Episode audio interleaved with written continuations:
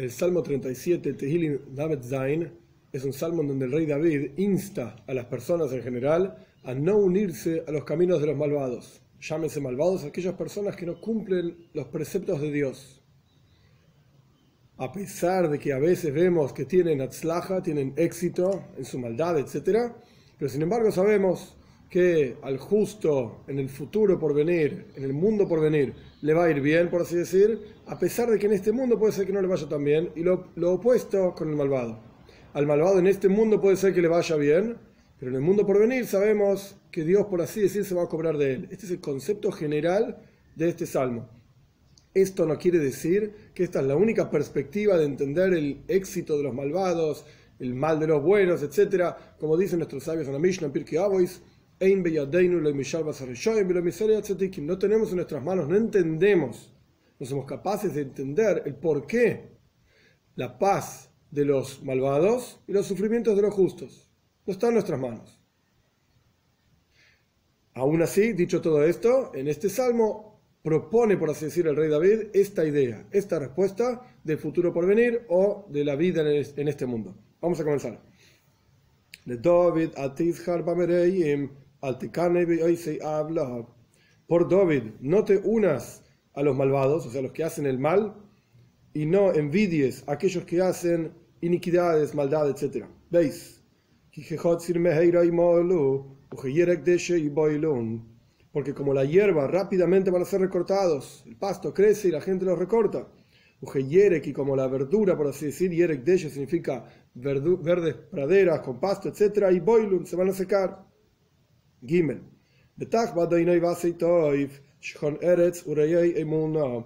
Confía en Dios y hace el bien, vive en la tierra, o sea, reside en la tierra. Urei emun, rei literalmente significa pastar, como poner las ovejas a pastar en un lugar, y emuna significa fe. Entonces hay diferentes explicaciones de qué significa esto. Rei emuna, de acuerdo a Rashi, significa come, vive de la fe. Y de acuerdo al Radak, rei emuna todo este versículo en realidad tiene una explicación interesante de acuerdo al Radak. El comienzo del versículo, confía en Dios, significa el trabajo, el servicio en el corazón. Aceitoy significa acción, tenés que hacer algo bueno, o sea, cumplir los preceptos de Dios. Shon Eretz, en donde sea que vivas en la tierra, Re'ei Emuna, enseña fe a otras personas. Transmite los fundamentos y las ideas de la fe a otras personas. Automáticamente versículo 4, Dalet, al Automáticamente, si haces esto que dice en el versículo 3, el trabajo en el corazón, con las manos y enseñar la fe, etc., vas a tener placer en Dios y Dios va a darte Mishales Libeja, las peticiones de tu corazón. Hey, 5.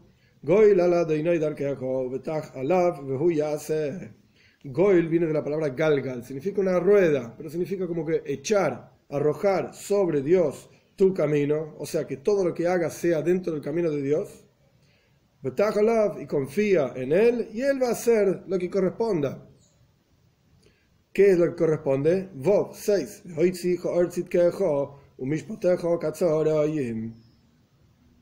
Va a sacar a la luz tu rectitud o sea, va a observar las cosas correctas y rectas que la persona hizo, un mishpatejo y tus juicios serán luminosos, o sea, exitosos como el atardecer. El atardecer significa donde está la luz muy fuerte, no no el final del atardecer, sino el mediodía, donde está la luz muy fuerte, y así será tu juicio, o sea, vas a recibir la buena paga en el mundo por venir de todas las cosas buenas que uno hizo en este mundo, a pesar de que no la pasó tan bien, por así decir, con sus sufrimientos, como dijimos en la introducción, y los sufrimientos de los justos, Ein no, no lo tenemos en nuestras manos. Zain. La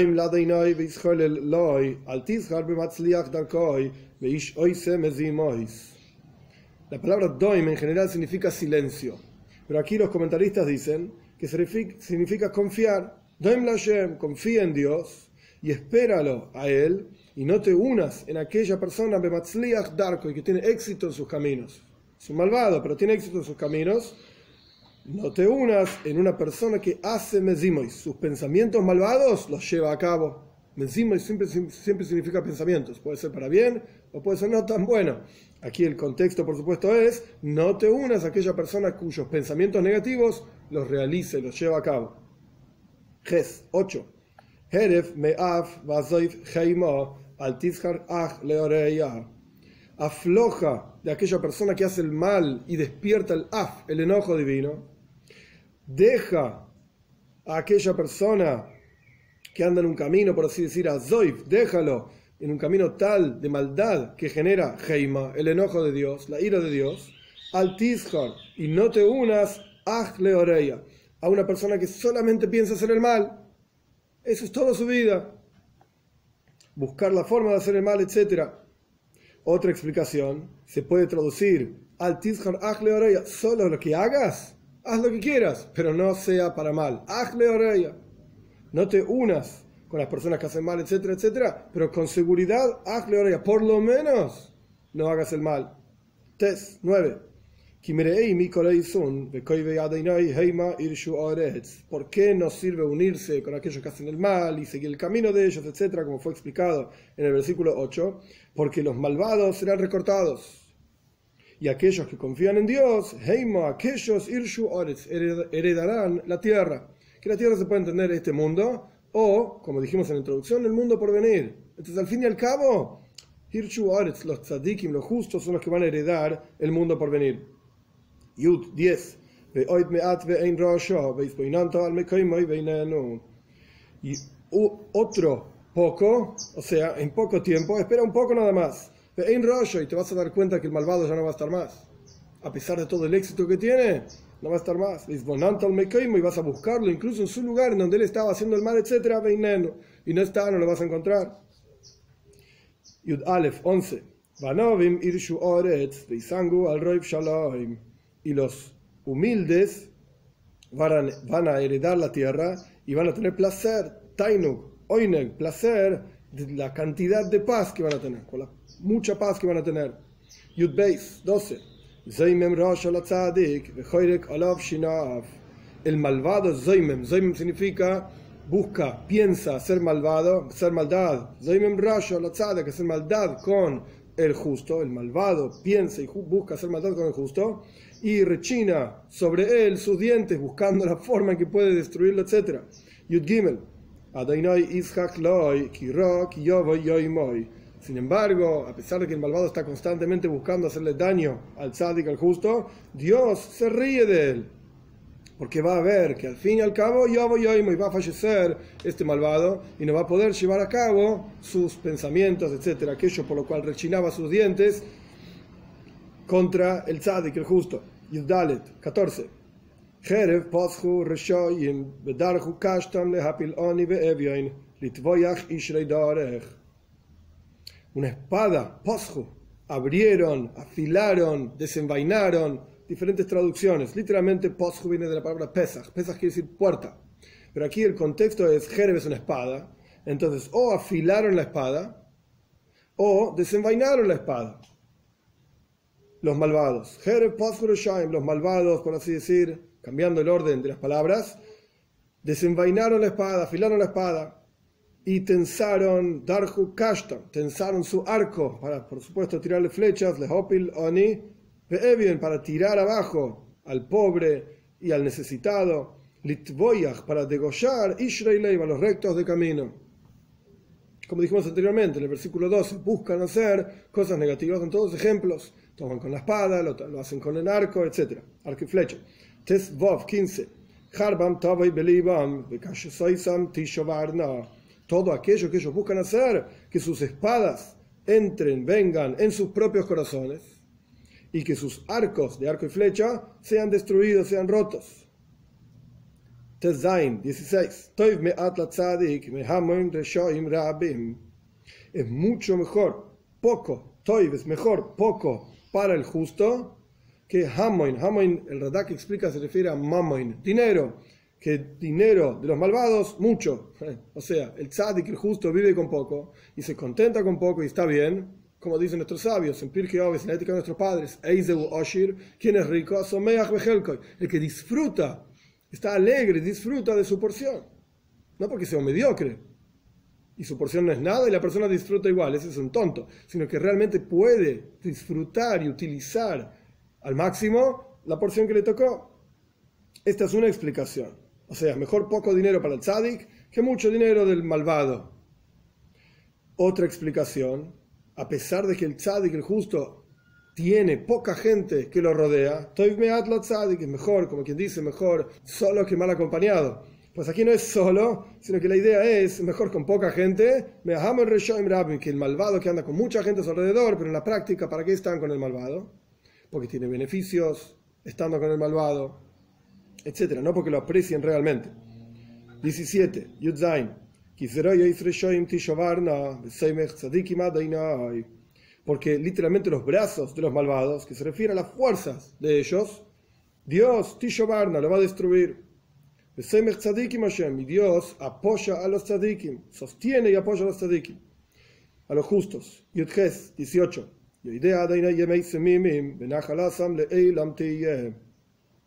Conoce Dios los días de los íntegros y su herencia por siempre será, o sea, en el mundo por venir van a tener todo lo que necesitan. Dios sabe lo que pasa con el tzadik, lo que pasa con el justo, por supuesto que sabe también lo que pasa con el malvado, pero el punto es a pesar de que planean contra mí, etc., Dios me apoya, Dios destruye las fuerzas de los malvados, me apoya a mí, y Él sabe mis acciones y mi rectitud, etc., y por lo tanto mi herencia será en el mundo por venir. Yutes 19.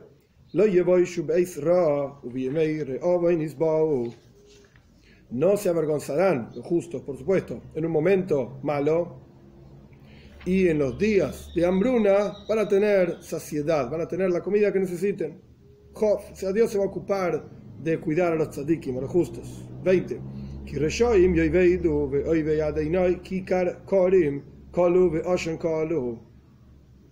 Porque los malvados serán perdidos. Esto viene en conexión a lo que dijimos anteriormente. Los tzadikim, los justos, no van a ser avergonzados. Por el otro lado, los malvados serán perdidos en la perdición.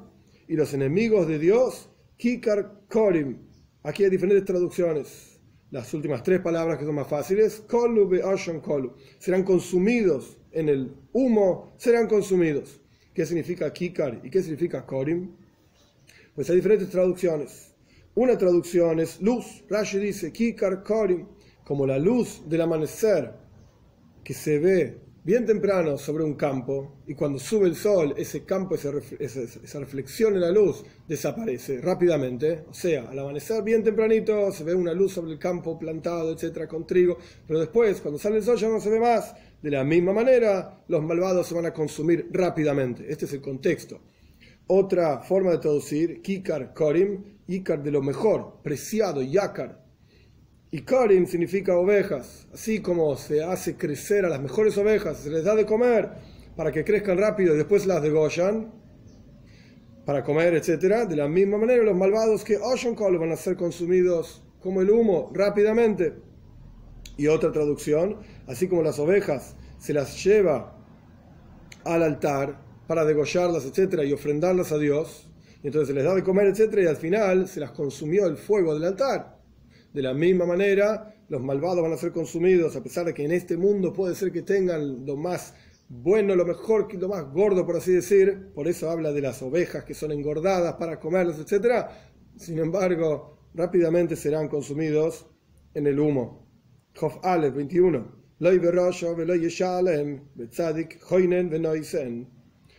Toma prestado el malvado y no paga. O sea, que no le importa nada de lo que pasa en este mundo ni siquiera con aquellas personas que le hicieron un favor y le prestaron dinero que necesitaba, etc., lo ni siquiera les paga. Y el tzadik, justo, que se refiere a Dios, Dios va a terminar pagando a aquella persona que el malvado le hizo el mal de tomar prestado y no le pagó. Dios, tzadik, él es el justo del mundo, por así decir, va a ser agraciado y va a darle aquello que le corresponde al prestamista, por así decir, que prestó y no le devolvieron Dios se va a ocupar de darle su paga.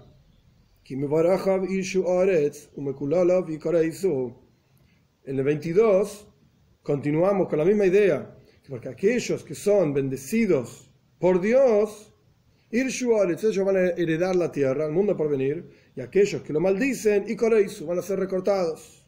Jof Gimel 23. De Dios los pasos del hombre son establecidos.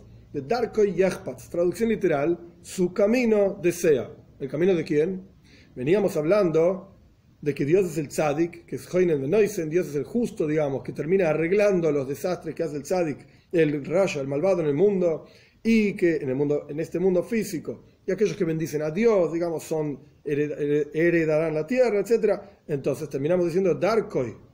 Yehpatz significa que la persona debe buscar, Dios apoya los pasos del hombre y la persona debe buscar Darkoi, el camino de este tzadik, el camino de Dios, que es el justo del mundo. Esta es una traducción.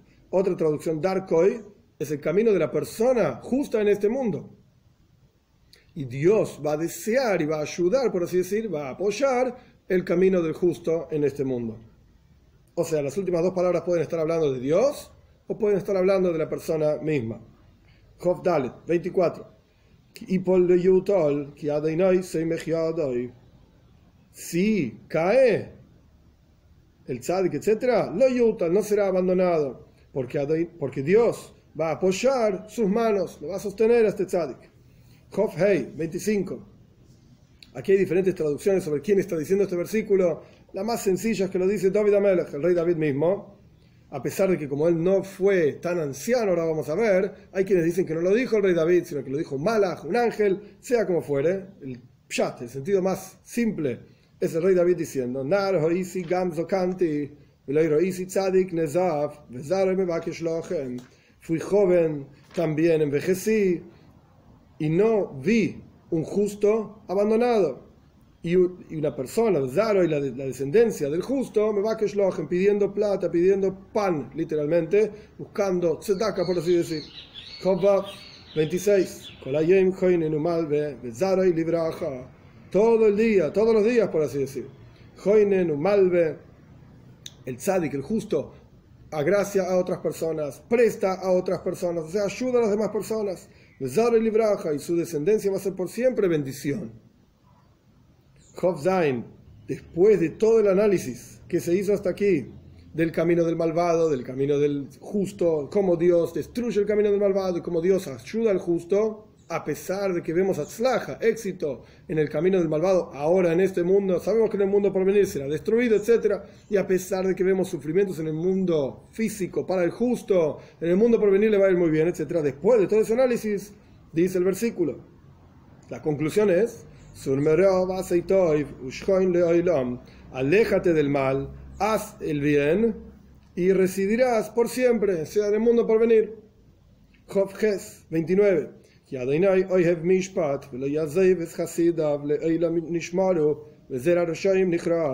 Porque Dios ama Mishpat, el juicio, la justicia, y no va a abandonar a sus piadosos nunca.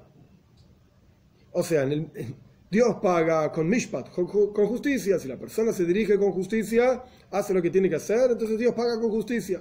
Pero Hasidav, pero aquellos que son piadosos, o sea, que van más allá de la letra de la ley, Dios nunca los va a abandonar.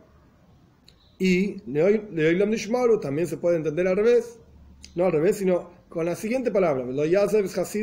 Leoilam Nishmaru siempre los va a cuidar.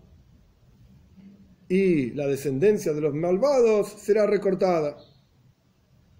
Koftes 29. Los justos heredarán la tierra y residirán por siempre sobre ella. 30. Lamed. La boca del justo hablará de sabiduría, no solamente justo, sino que sabio también, y su lengua hablará justicia. 31. Lamed Aleph.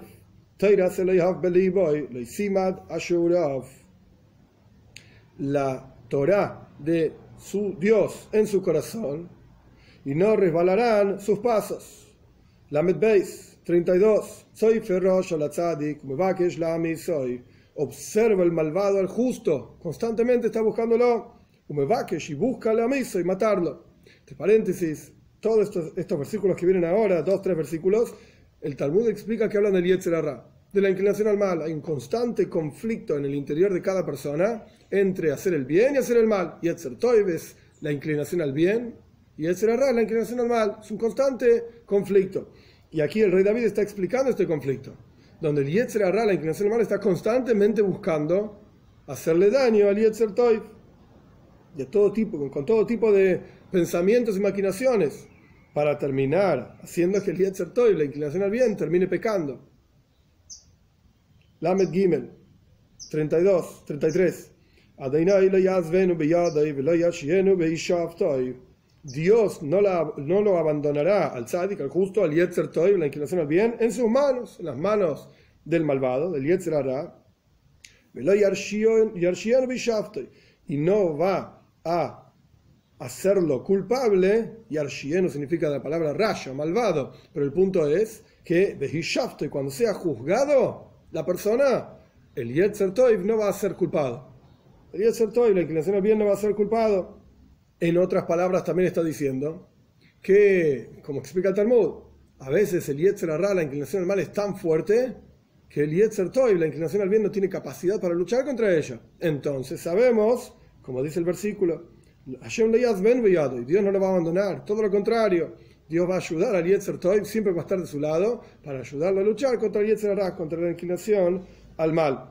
Lamed Dalet, 34. Kavei el.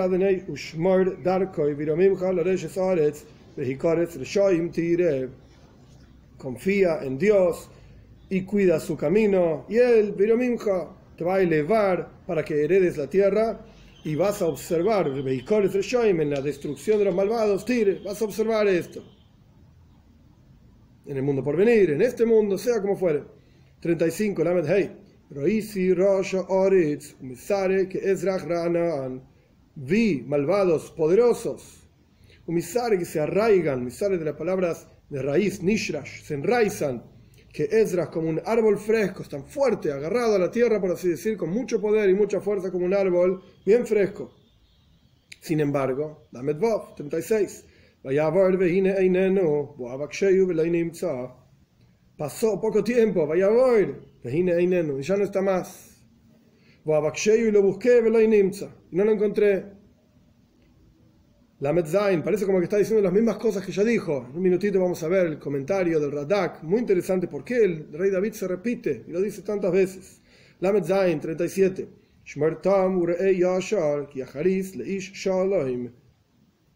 cuida el camino íntegro, puro, tam, y observa siempre estar en el camino recto.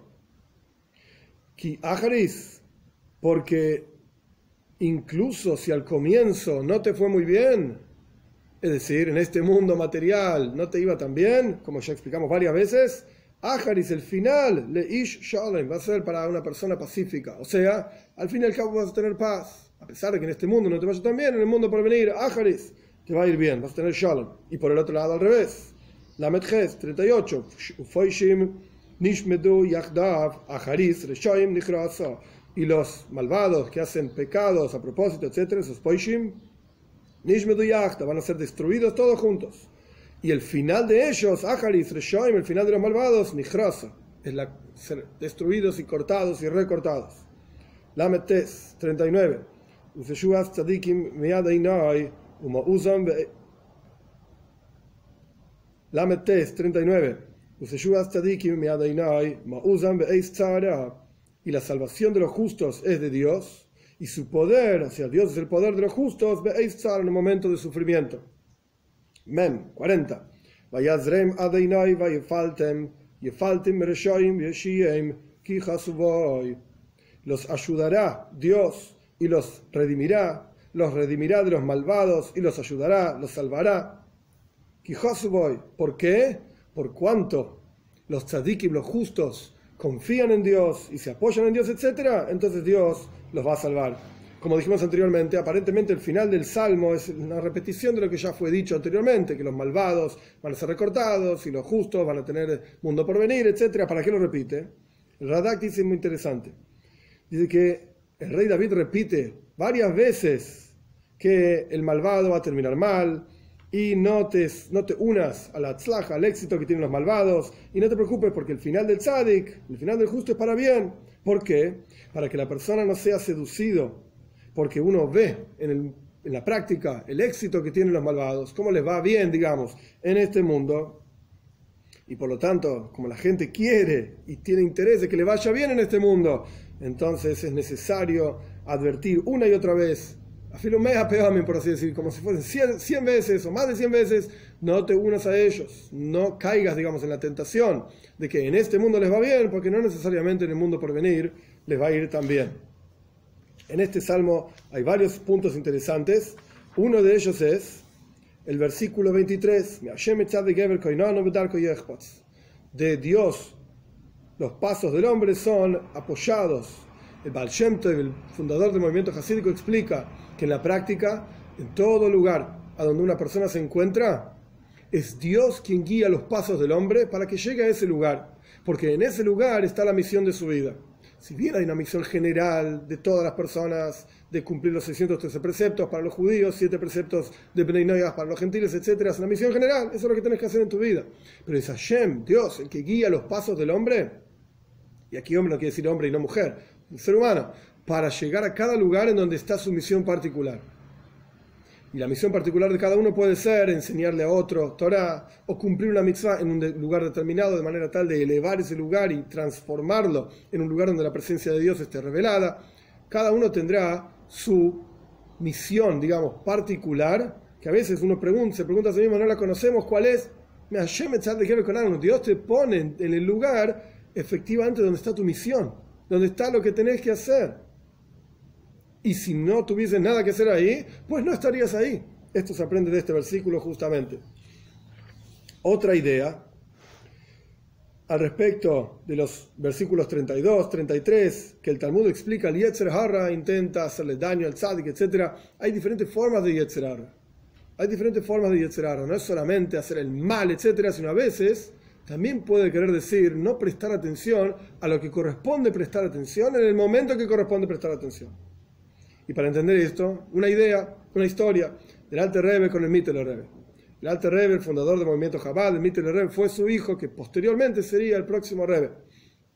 Y una vez, el Mittel Rebbe era famoso por su capacidad de concentración. Se metía en un asunto, nada lo podía interrumpir, nada estaba metido en ese asunto, y particularmente hablando del estudio de Toira. Mittel Rebbe tenía un bebé y ocurrió, el Rebbe vivía en, la misma casa que el Rebe y ocurrió que el Mitel Rebe estaba estudiando profundamente concentrado y el bebé del Mitel Rebe se cayó de la cuna y se puso a llorar, por supuesto. Mitel Rebe no lo escuchó.